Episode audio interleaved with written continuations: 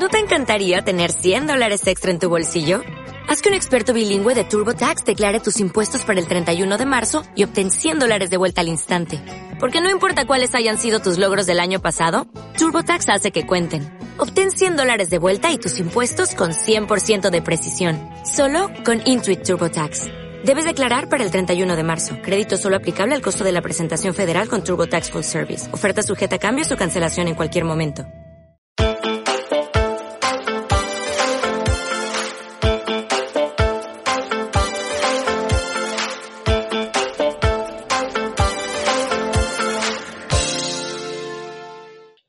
Bueno, pues hoy tenemos, o sea, en tiempos de confinamiento y en época de que necesitamos más entretenimiento que nunca, pues HBO sacó una serie, se llama En Casa, que va sobre historias del confinamiento, algo muy interesante y con directores de muchísimo nivel. Y tenemos el placer de tener aquí a una de las directoras de uno de los capítulos, Paula, Paula Ortiz. ¿Qué tal? ¿Cómo estás? Pues muy bien, encantada de estar con vosotros. y bueno, o sea, la primero preguntar, bueno, ¿qué tal, cómo fue la, la experiencia de la, de la cuarentena? ¿Qué, ¿Cómo se vivió? Bueno, la cuarentena en particular, supongo que como todo el mundo, bueno, cada uno con sus, con sus particularidades, pero eh, pues yo creo que con muchísimo desconcierto y bastante angustia eh, la primera semana y la segunda, para mí la verdad es que fue, yo tengo un niño pequeño, fue bastante fuerte. Luego ya yo creo que hemos hecho un esfuerzo todos de renuncia y de, de adaptarnos, que bueno, pues fuimos llevándolo también a mí, en, como en la primera semana, la segunda, me, me propusieron este proyecto de HBO y, y, ya fue todo pues una especie de catarata porque había que sacarlo en poquísimas semanas y eh, tenía una dificultad muy, fuerte. En nuestro caso, yo creo que, bueno, en, nuestro, cada uno con sus problemas, ¿no? Cada uno con sus, porque, eh, bueno, rodar en casa con, con un, solo con un móvil, yo no podía hacerlo en mi casa, tampoco estaba con actores en, en nuestro caso, entonces surgió la posibilidad de rodarlo a distancia pues ya fue toda una especie de vorágine, como cuando ruedas, lo que pasa que delante de la pantalla de, del Zoom, como aquí, o del Skype, como, como estamos ahora, ¿no? Entonces, eran roda, era, ha sido ha sido una pesadilla en muchos momentos, ha sido un viaje maravilloso con las chicas porque han sido unas auténticas bestias de resistencia, de actitud, de bueno, de cómo han rodado, de entrenamiento para rodar y grabar y ver cómo hacerlo no sé, ha sido una experiencia muy única que personalmente no quiero volver a pasar. quiero rodar como, como mandan los cánones. Pero ha sido muy interesante, muy, muy, muy interesante y muy enriquecedora. Yo creo que para todas. La hemos hecho entre cuatro y las cuatro coincidimos en que ha merecido la pena y que en cierta manera nos ha salvado la cuarentena imagino que ha tenido que ser un proyecto muy guay, pero a la vez encontrar esa, esa creatividad ¿no? y ese interés en tiempos tan raros que pues imagino que encima si tienes un peque y tal, tiene que ser también muy duro porque creo que sobre todo al principio de la cuarentena se han generado como dos tipos de personas, los de estoy aprovechando el tiempo más que nunca y tal, y los de mira, pues yo estoy mirando al techo y no me da la cabeza para otra cosa. Entonces, eso ha tenido que ser un gran reto, ¿no? Sí, ha sido. Yo los primeros días también decía, seguro que si, que si no tuviera un niño estaría ahora leyendo y viendo películas y haciendo muchísimas cosas. Y en realidad, mi, claro, mi día a día lo hacía la rutina de un niño, intentar organizarnos, etcétera. Y luego introducir ahí el rodaje que fue, pues bueno, rodar con un niño que tampoco me había pasado porque normalmente no existe el colegio, existe los trabajos separados, los espacios separados. Y esto es una experiencia fuerte, sí. Pero no sé, sí que es cierto que sí, la creatividad no sé, la creatividad se dispara con contradicciones, con cuando chocan cosas en tu cabeza, ¿no? Y cuando se producen conflictos y se producen grietas. Y esta ha sido uno muy grande. Y yo creo que sí, a mí el en cuanto ya nos dijeron que nos íbamos a confinar, yo ya hablé con varios amigos de, deberíamos hacer algo porque no. Que tampoco teníamos claro qué, y luego ya enseguida se llenaban las pantallas, las redes de gente haciendo cosas, de hipersaturación de, de testimonios ¿no? de, de la cuarentena. No sé, ha sido una experiencia que vamos a necesitar tiempo para poder rumiarla y poder reflexionarla y ver las dimensiones en el momento y las dimensiones de las consecuencias que va a dejar en cualquier sentido. Yo personalmente, cada vez que veía el timeline de Instagram o Twitter y veías a todo el mundo en plan de, eh, que estoy haciendo esto o pan o no sé qué o tal, digo, no sé, yo creo que estáis todos mal. Yo quiero estar, dejadme tranquilo, por favor. Cada uno está mal a su manera. ¿Cómo es un poco la experiencia de grabar por Zoom? O sea, porque quiero decir, al final tenías que darle las mismas instrucciones a las actrices, cámara, o sea, a mí yo me imaginaba esto y me recordaba un poco, pues, eso, a los proyectos de escuela de somos tres y nos lo gestionamos como podamos. Sí, lo que pasa es que yo que he hecho cortos y que hay, gente que me ha preguntado, ¿es como volver a los cortos? Y digo, no, es mucho peor, muchísimo peor, porque en un corto estás presente. En un corto tú controlas el plano, tú puedes coger la cámara o estás con el operador la operadora de cámara allí explicando cuáles son los límites de la imagen, los elementos, cómo quieres que estén jugando, cómo quieres que estén funcionando y significando.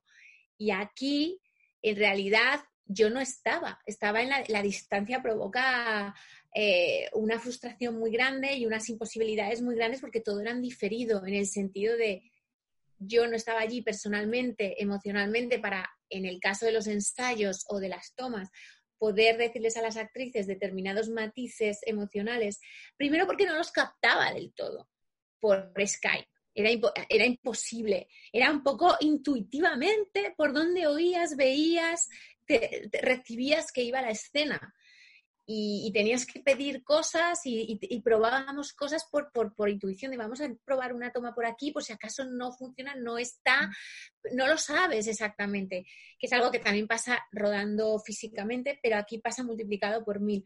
Y en el caso de lo técnico, muchísimo más, porque en la parte, aunque pudiera parecer que la emocional es más delicada, que lo es, es cierto que con, con Celia Freijeiro y con Julia de Castro, que han sido las dos protagonistas, hemos tenido una comunicación tan buena, tan bonita, tan divertida, tan cómplice, que la parte emocional ha sido más fácil. Y de hecho esto ha salido porque ellas han tenido un compromiso, una fortaleza, una implicación, se han echado encima todo lo que había que hacer, o sea, todos los departamentos se los han echado encima ellas y Milena Suárez, que era su vecina, que es quien ha llevado la cámara y es quien se ha hecho los tutoriales del móvil que teníamos, que nos enviaron un móvil. Yo no lo he visto ese móvil, no lo he tocado, no sé cómo, no sé qué características, sí las he visto luego, pero qué características ópticas tenía, qué, qué, qué sensibilidad a la luz o no.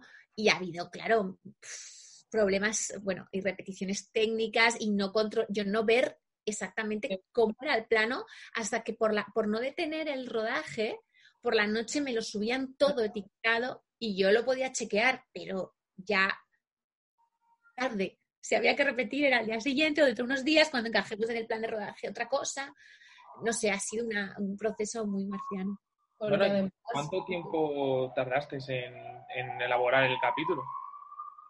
Pues nos dieron muy poco tiempo porque la razón, la razón un poco de este y la semilla de este proyecto era que fueran relatos de relaciones personales contadas en primera persona, contadas desde casa y con un móvil, con todas las restricciones del estado de alarma y con todas las presiones que llevábamos latentes o no tan latentes, externas e internas, mientras duraba el estado de alarma. Entonces nos dieron como una semana para escribir el guion, eh, dos semanas para rodar, que al principio dijeron una semana, pero acabaron siendo dos semanas porque nadie llegaba, pues no nos daba tiempo y otras dos semanas para postproducir, para editar, editar sonido, hacer ajustes de color, de imagen, etcétera, toda a distancia con los técnicos cada uno en su casa y trabajando desde su casa y funcionando pues bueno, pues por Zoom y por, por envíos de material y en total pues son como un mes y una semana fue la cosa. Siete semanas, seis, no llegaron a siete semanas. Pero una, una, pregunta que a mí me llama la atención es cuando a ti, claro, te, te llama, te ves, HBO se pone en contacto contigo y te propone esto, a la hora de elaborar una historia con estas limitaciones, de decirte, solo puedes tener estas localizaciones, no puedes salir de casa o, tienes estas limitaciones técnicas y tal, eh, ¿es más de coartan más a la hora de crear o, te ayudan a, porque dices, bueno, como ya no puedo hacer esto, me puedo concentrar en estos puntos? Ese es un debate que ocurre siempre, no solo ahora. Nunca tienes todo lo que quieres. Nunca. Para rodar. Nunca. Y un día le leía yo una entrevista a Spielberg en el que él decía cómo él no tenía lo que quería. Yo digo, pues no tiene Spielberg, no tenemos nadie. es, eh, realmente cuando tú estás trabajando un relato, siempre la cabeza imagina mucho más. Imagina mucho más allá de lo que, de los recursos que tienes, y siempre vas a tener que estar salvando con soluciones que encuentras en el momento o soluciones que a veces tienes margen de pensar y, anticiparte, pero no, no, tienes todo lo que tienes. Lo que pasa que en este caso ya la situación personal de todos nosotros, familiar, social, era muy específica y estaba apretando mucho y eso hizo que además técnicamente no tuviésemos ningún recurso humano ni, de material. Eh, y, y es algo que también te das cuenta que tanto en los rodajes normales como en un rodaje como este, que sí que era una carencia absoluta de todo, de la propia dinámica de trabajo, de todo, a veces la propia restricción, yo tengo un amigo que dice que la libertad absoluta es, es enemiga del proceso creativo, porque cuando puedes hacerlo todo, no haces nada, a veces no haces nada, te bloqueas. Y cuando hay un clic, un deadline, te pones las pilas entonces es algo que es cierto, que yo creo que nos pasa a todos, cada uno y en cada proceso y en, y en tanto. Si te tienes que escribir un texto como si tienes que hacer un corto o si tienes que hacer un largo, que necesitas la limitación también y los límites y para, para, para ponerte en marcha y para solucionar en relación a eso. Y es cierto que a veces surgen mejores soluciones. Eso es cierto. Pero a veces no. que... Está muy bien, pero mejor no repetir la situación, ¿no? Claro, este, es que, esta serie tiene, o sea, en el buen sentido, es o sea, eh, lo disfrutamos, pero también, en cierto modo, no queremos que haya una segunda temporada porque quiere decir que aún seguimos en casa. Entonces, queremos salir. No, queremos segunda temporada, no queremos nada. No, no, no. A mí todo el mundo me decía, ¿pero esto repetirías? Y yo, no. De hecho, surgió un proyecto parecido y me propusieron y dije, no, no, no, no. Yo acabo de hacer esto ya. Y, es muy frustrante, es muy frustrante. Yo tengo una duda, claro, me imagino que es también algo que, favorece bastante pues el no poder estar allí dirigiendo, ¿no? hasta qué punto hay partes de improvisación, porque he visto que también el guion lo habéis hecho entre las cuatro y tal. Me parece que hay momentos de, de las actrices de sororidad y que es que son muy reales, muy increíbles, con una comedia dentro de, lo chumo que es todo, bueno, el momento este del fitness que parece, como decía aquí mi compi Alberto, parece que está haciendo un exorcismo con el libro de autoayuda. Me parece esos momentos... Parecía un exorcismo. Muy auténticos. ¿Hasta qué punto crees que, esta situación ha, podido favorecer a las actrices a lo mejor a que improvisen más o, den más de cosas que a lo mejor tú en un rodaje, al tenerlo más controlado, no, no dejas ese espacio? Yo creo que eso sí que ha jugado mucho a favor. Primero porque ellas eh, viven juntas y se son amigas desde el colegio mayor, desde hace muchísimos años, se conocen perfectamente, tienen una complicidad muy brutal. Y ellas estaban, aparte de conocerse tan bien y ser tan complementarias, eh, es una historia que hicimos entre todas con muchos elementos muy nuestros, muy autobiográficos, de experiencias compartidas hay mucho de ellas, entonces eso favorece a que, surja la vitalidad real.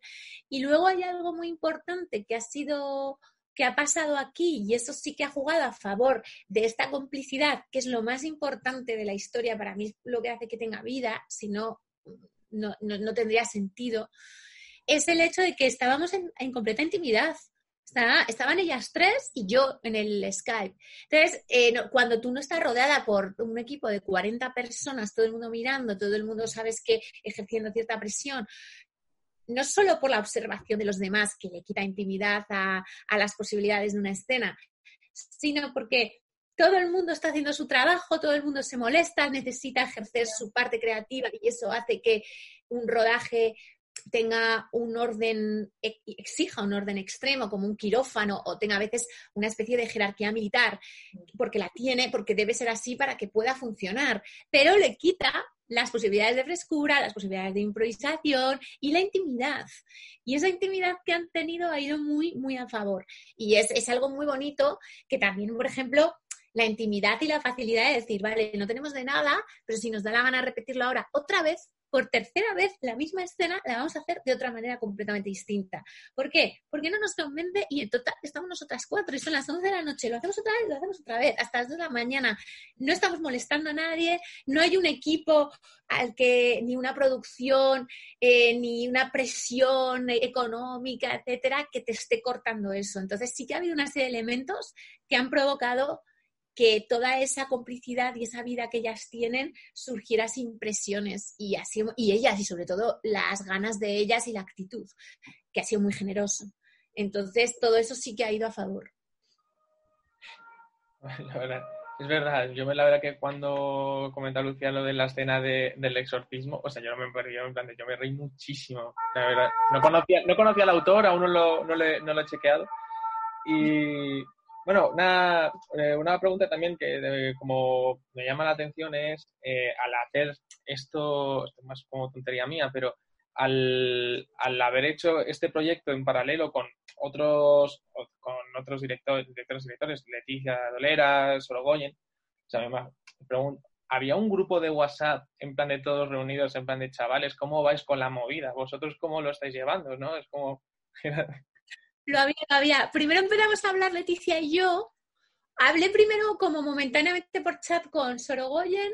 Nada, cuando empezamos, ¡ay, qué bien, venga! Y ya, ya cada uno es locura. Luego Leticia y yo, cuando entramos, empezamos a entrar en Barrena, empezamos a mandarnos larguísimas notas de voz eh, tía, esto yo no puedo, tengo que repetirlo, que, ¿cómo va? Yo voy muy mal, yo también, nosotros también vamos muy mal, vamos retrasadas, no, no, esto no sale, no, pero vamos a hacer algo, no, esto parece, que era la frase más repetida, estamos haciendo un corto de primero A. Digo, es que un corto de primero A.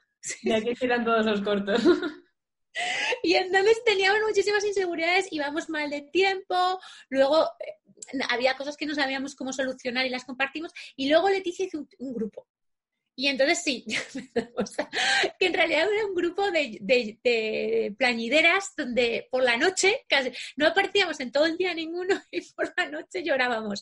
Esto es una mierda. podríamos haber hecho otro capítulo con ese grupo, ¿no? Era todos los días, pero porque hemos dicho que sí, unas, unas notas de voz, que fue muy gracioso porque empezamos eso, Leticia y yo, luego Leticia eh, metió a Elena, luego a Carlos, o sea, fuimos uniéndonos todos ya al final y, poco a poco, pues bueno, lo sacamos. Supongo que es el desahogo ese que necesitas de decir cada uno en su casa diciendo, no sé qué va a salir de aquí, porque es que no lo sabíamos. Bueno, pues enhorabuena. Si no lo sabíais, creo que ha quedado algo bastante, bastante chulo. Y además a mí me llama la atención de, tu capítulo en concreto, que hombre, para tener todas las limitaciones, es un capítulo a nivel de cámara atrevido. Quiero decir, hay otros que son mucho más un plano fijo, tal, lo coloco aquí que sé que el plano está bonito, pero tenéis un movimiento de cámara, tenéis vuestros planos arriesgados. O sea, eso fue también coyuntural, ¿eh? Por ejemplo, los planos fijos en el caso e, del corto de Leticia es que no tenían otra, la pobre, porque ella tenía que colocar la cámara y luego eh, ponerse en el plano. Y eso es una cosa que hablábamos mucho porque era como, madre mía, claro. Y en, en nuestro caso existió la posibilidad de que Milena Suárez, que era la vecina de ellas de Rellano, y luego mm, Marta, que es la que sale de vecina, que tienen una videoconferencia, es la otra vecina. O sea, lo hicimos con el rellano, o sea, la gente que había y que ya tenían contacto entre ellas. Entonces, Milena, que no sé, ella no es operadora de cámara ni se dedica a esto, se dedica al ámbito de la distribución, sí que es cierto que, que, que luego yo me daba cuenta que es una persona con muchísimo gusto eh, y, el ojo muy entrenado en la visión y que de verdad, la tía se pegó un verdadero entrenamiento de tutoriales de ese móvil, de tutoriales de movimientos de cámara. Teníamos, uno de los accesorios que teníamos era un estabilizador.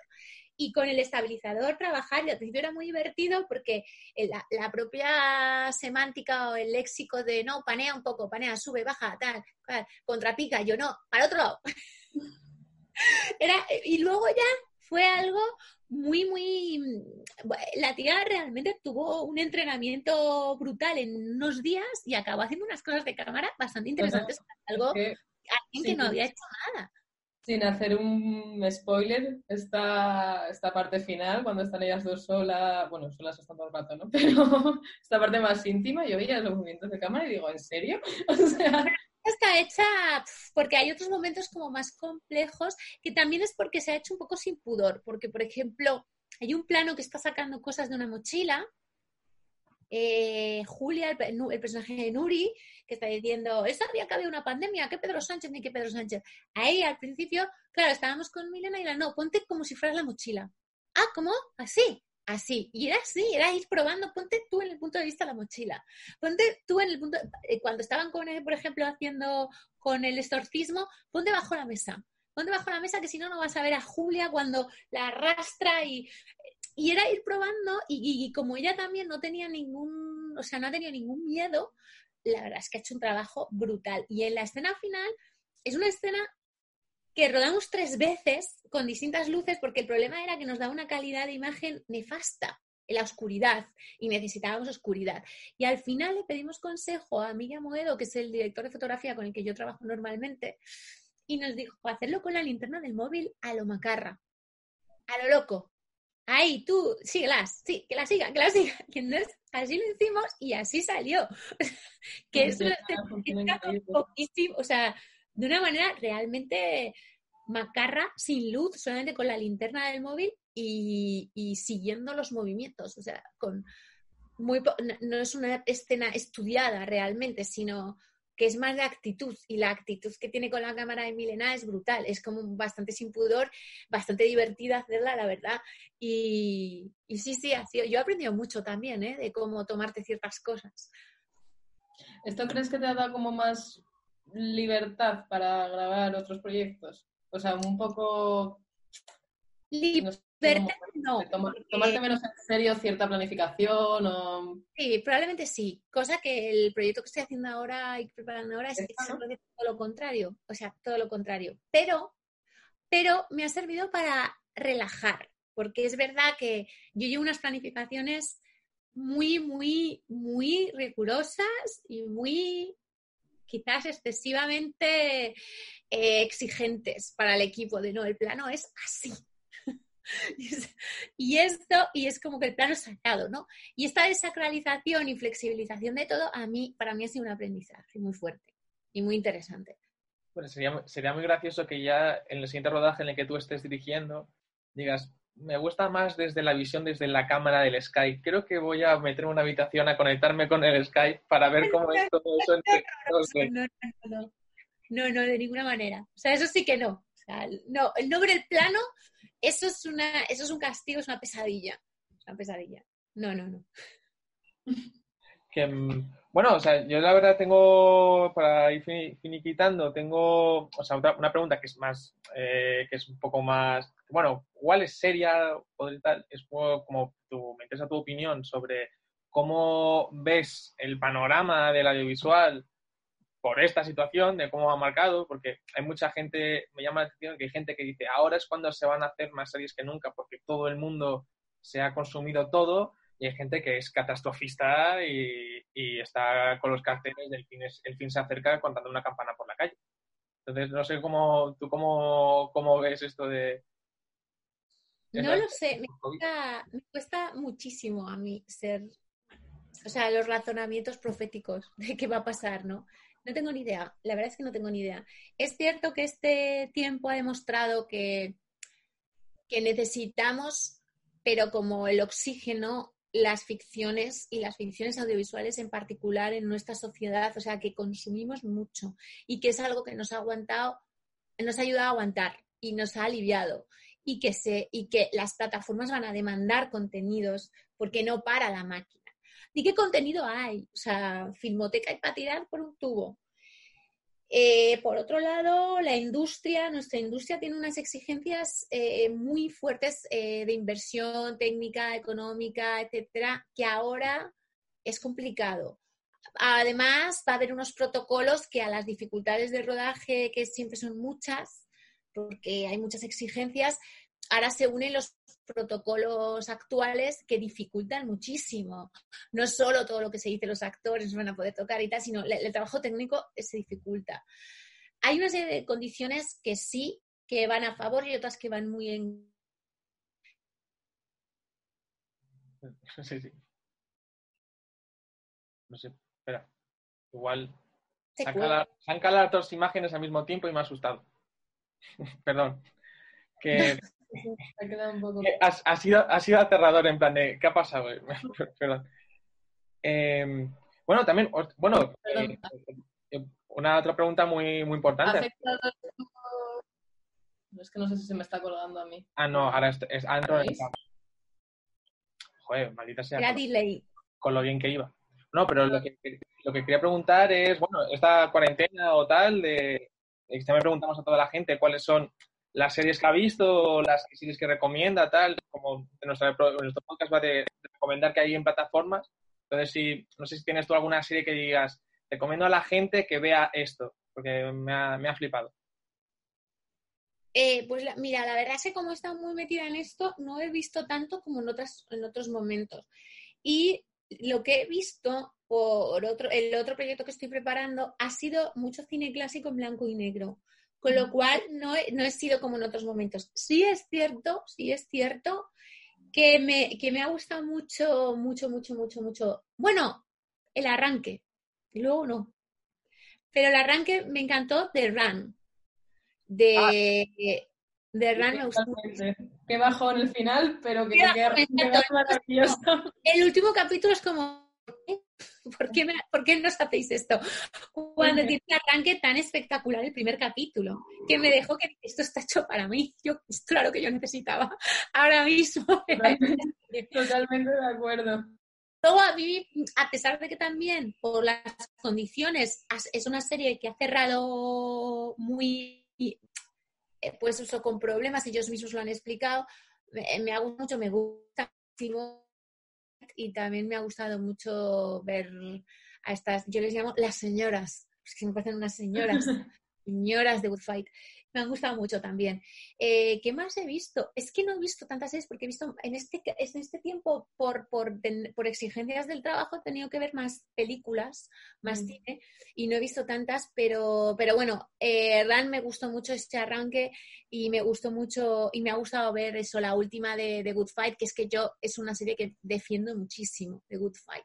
Me parece una, una, un ejemplo de muchas cosas y además de guion on time, o sea, de lo que está, hacer ficción sobre lo que está pasando, dándole una vuelta con una, con una agudeza, o sea, de un nivel crítico brutal y unas puestas en escena y unas interpretaciones que, es, que son bestiales. Luego me puse y me decepcionó mucho Devs, he de decir, que la pillé con ganas de Alex Garland, que es un director que a mí me gusta mucho, pero de pronto no no me gustó tanto. Pero, y, no, no, ahora mismo no me acuerdo qué vi al principio. Es que ya se me ha olvidado lo que es que parece que hablamos de, de, de, ayer y estamos hablando de hace mm, cinco meses. sí, sí, totalmente. Y no sé, no sé, es que es verdad que estuve, está mucho tiempo, que no tengo tanto tiempo para ver series, que las veo todas por la noche y que últimamente es verdad que he estado viendo fundamentalmente cine. Porque ah. necesito, necesito además ver mucha, una serie de cine específico para, para ayudarme y, y, bueno, he visto bastante. También es cierto que por azares, porque teníamos una cosa, además después de presentar presentamos un libro sobre Scorsese que hicimos 30 entre 30 directores españoles sobre el magisterio de Scorsese y después de presentarlo me he puesto a ver a Scorsese otra vez. A ver, y, así, y buah.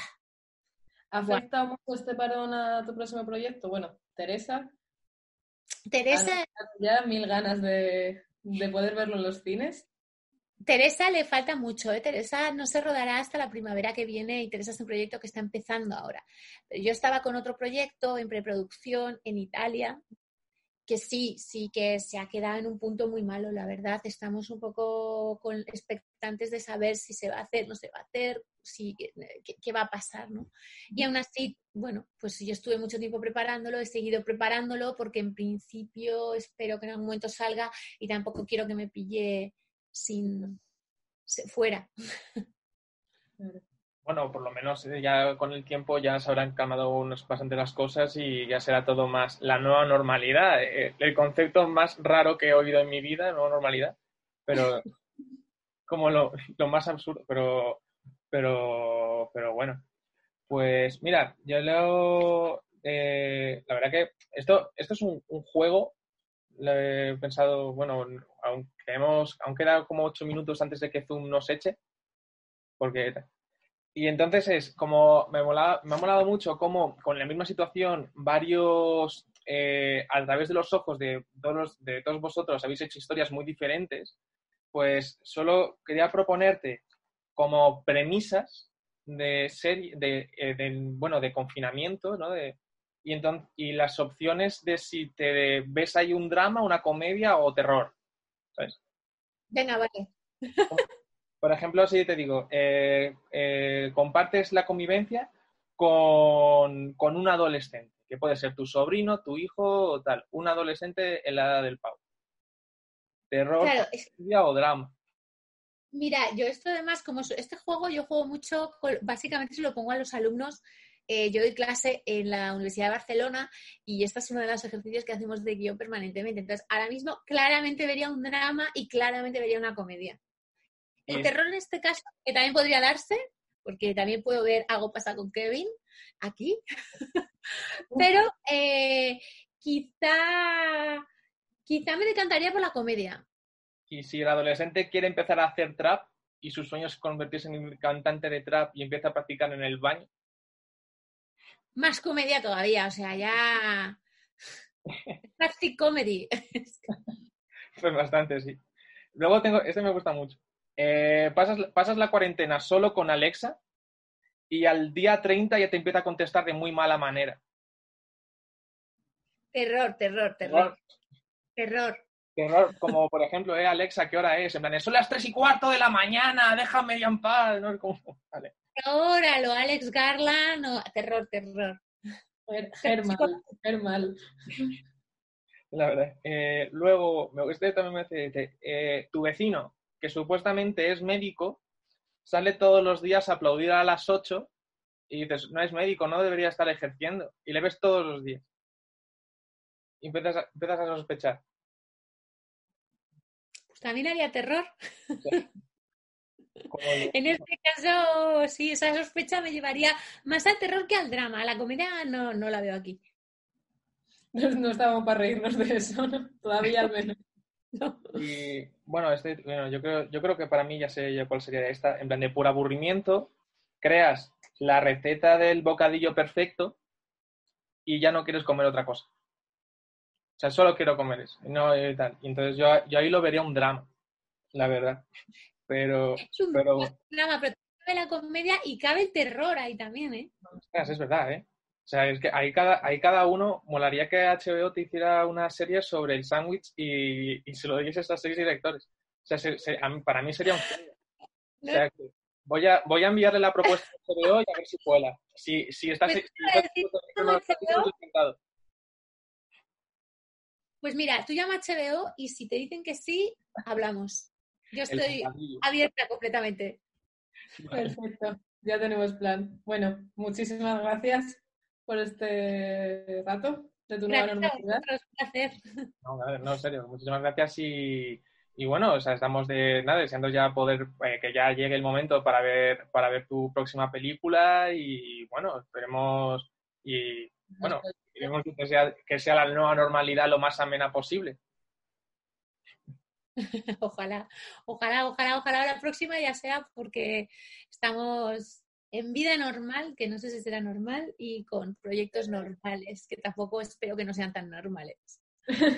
Paula, muchísimas gracias. Paula. Muchísimas gracias a vosotros. Cuidaos.